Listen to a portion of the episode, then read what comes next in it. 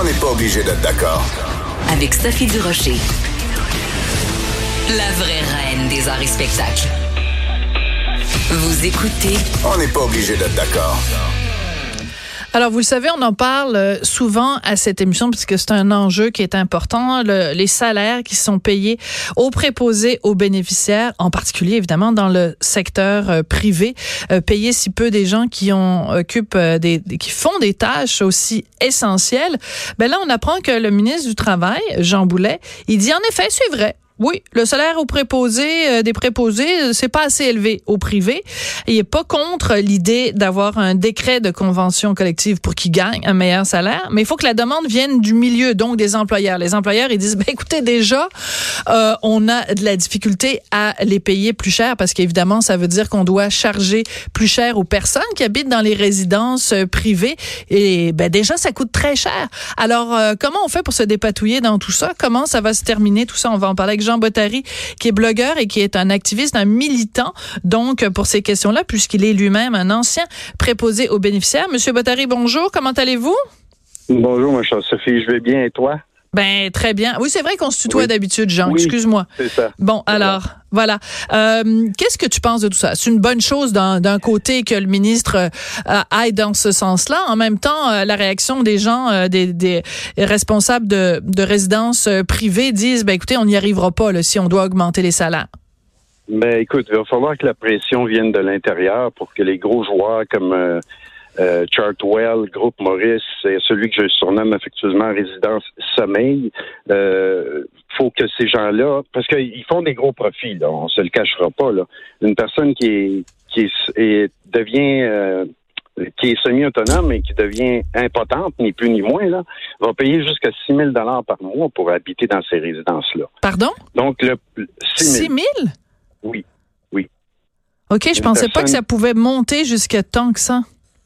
Euh, ça peut monter jusqu'à tant que ça, Tout dépend des résidences, évidemment. Mais, qui a les moyens de payer ça?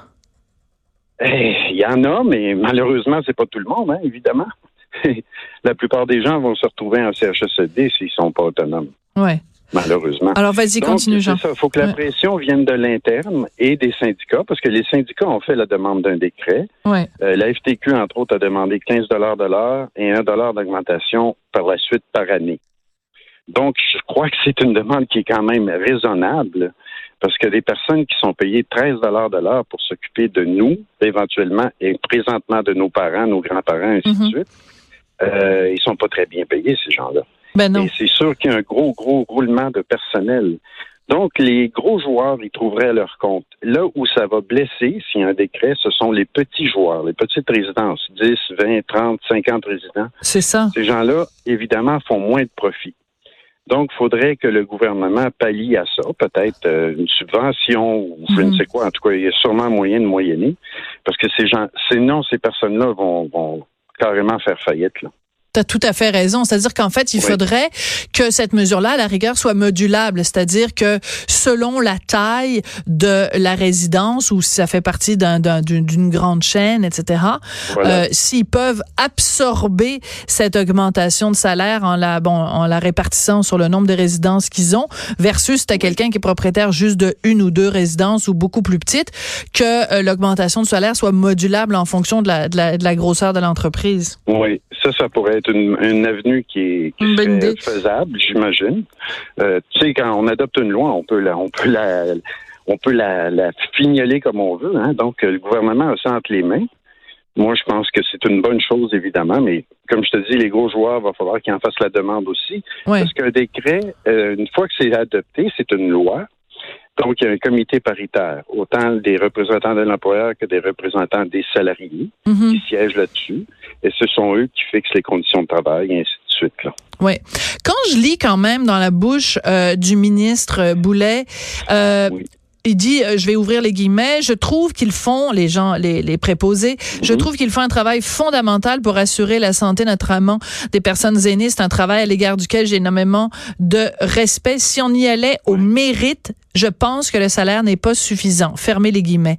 Juste mhm. d'entendre ou de lire le ministre dire ça, c'est quand même un baume sur le cœur des préposés aux bénéficiaires de, de, de voir à quel point justement il y a cette quand même cette reconnaissance là. Je suis sûr que c'est pas des espèces sonnantes et trébuchantes, mais c'est quand même mieux qu'une claque derrière la tête. Oh que oui, mon Dieu. Moi, ça fait 20 ans, tu sais, Sophie, que je dénonce les conditions de travail, et ainsi de suite, les salaires, bon, et les conditions dans lesquelles vivent nos aînés, malheureusement. Et puis quand j'entends ça, ben écoute, j'ai jamais entendu ça de la part d'un ministre de la Santé avant. Hein? Es-tu en train de me dire que M. Barrette a jamais dit ça? Moi, j'ai jamais entendu Ton meilleur ami, docteur Barrette. Oui, oui mon, mon, meilleur ami qui m'a même barré sur Twitter, ça a pris des années, mais écoute, c'est pas grave. Là.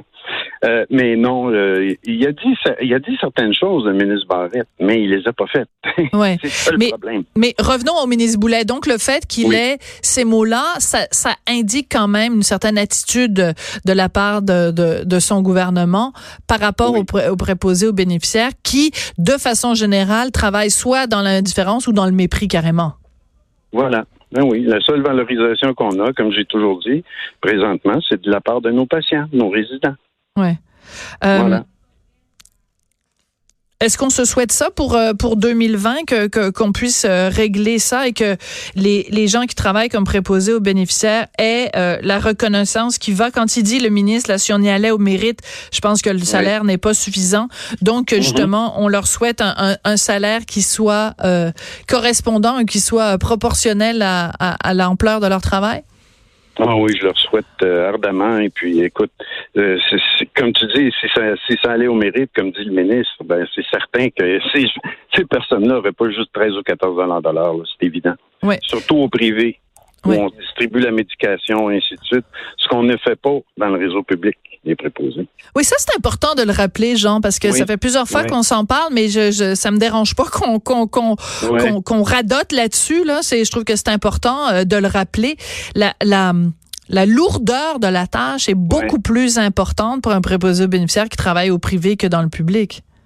Et le stress, évidemment, qui va avec tout ça, parce que ça aussi, il faudrait que ça soit encadré. S'il y avait un décret, la formation de préposé euh, présentement, là, il donne à peu près une journée de formation et il te lâche lousse en bon québécois sur le terrain et tu vas donner de l'insuline, tu vas donner certains médicaments, tu vas mettre les gouttes dans les yeux, les crèmes qui sont prescrites et ainsi de suite. Après une journée de formation. Oui, une journée de formation. c'est rassurant pour nos aînés, ça, hein? Euh, ça ne l'est vraiment pas, non. non, vraiment pas. Incroyable. Et drôle de système. Euh, mhm. Jean, c'est toujours un plaisir euh, de te parler. Continue à te, à te battre pour ces, ces questions-là. Je sais que tu es toujours fidèle au poste, toujours prêt. Tu es comme le scout, le scout des préposés aux bénéficiaires. Merci beaucoup, Jean Bottary blogueur, activiste, ancien préposé aux bénéficiaires. Vous venez d'écouter euh, on n'est pas obligé d'être d'accord. Merci beaucoup d'avoir passé la semaine avec nous. On sera là, bien sûr, de retour lundi. Entre-temps, je voudrais remercier Samuel Boulay-Grimard à la mise en onde, Hugo Veilleux à la réalisation et à la recherche. Merci beaucoup, puis on se retrouve lundi.